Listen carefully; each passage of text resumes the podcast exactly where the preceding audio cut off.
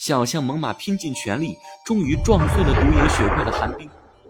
空灵宝石似乎燃烧着炙热的火焰，缓缓地漂浮到迪迦面前。独眼雪怪想上前争夺，宝石忽然爆发出一股极大的光芒，将雪怪震退了数米。迪迦，空灵宝石正在给我们传入能量，我们一起上吧，是时候给雪怪一点教训了。迪迦感觉到一股暖融融的力量从宝石上传入他的脑门。是猛犸，宝石中有猛犸的爱，有猛犸的信任，有猛犸的牺牲。猛犸，我绝不会辜负你，我们一定会融化所有的冰雪。迪迦猛地抓住空明宝石，强大的能量点燃了身上的火焰。将神殿映照的一片通红，在火焰的照耀下，千岁很快就从昏迷中清醒了过来。花泽也感觉不到寒冷了。花泽，你这个叛徒怎么在这里？千岁小姐，你刚才是我一直在照顾你，你忘了吗？我可不是叛徒，我是忍辱负重啊！我学的是越王勾践，卧薪尝胆的那个。为了打败敌国，投降了。每天吃的是苦胆，睡的是柴堆，但最终他胜利了，也是英雄。所以说，我也是英雄。人家是勾践，你是真剑。就在他们争执的时候，迪迦化作一团火球，冲向了独眼雪怪。别以为有了宝石的力量就能战胜我！冰雪降临，绝对零度。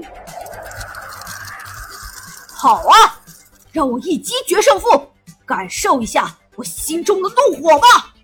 熊岩，火熊冲撞！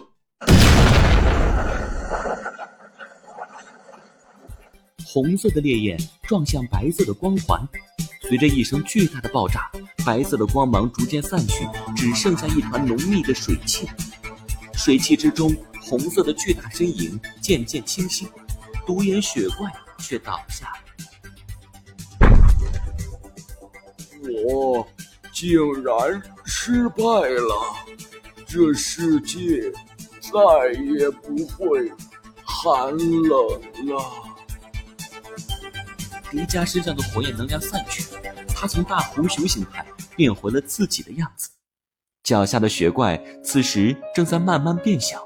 最终，水汽之中没了雪怪，只剩下一个二十来岁的大哥哥。他穿着蓝色的登山服，右手握着一根钓鱼竿。他只有一只眼睛，另一只眼睛被黑色的布包裹着，似乎受伤了。你，是雪怪。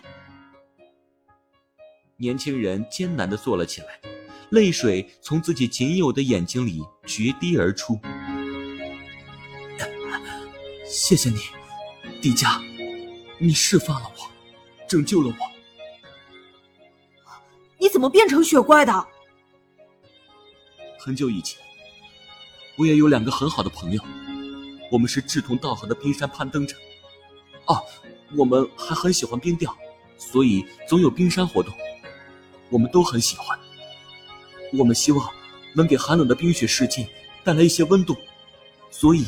我们向世界上最冷的地方南极发起挑战，可是当我掉进冰窟，被冰锥弄伤了眼睛，他们便将我视为累赘，头也不回的抛弃了我。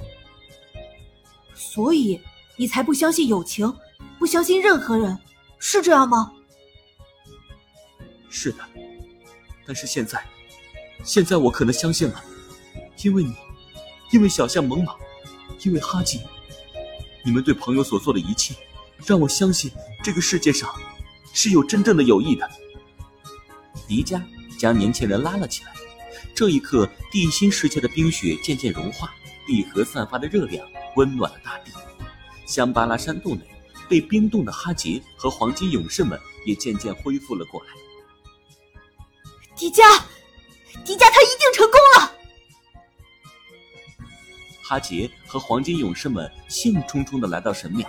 当他们见到米索女神与另外一位大红熊的雕塑时，他们才知道，原来他们的祖先曾经和大红熊一起并肩战斗过。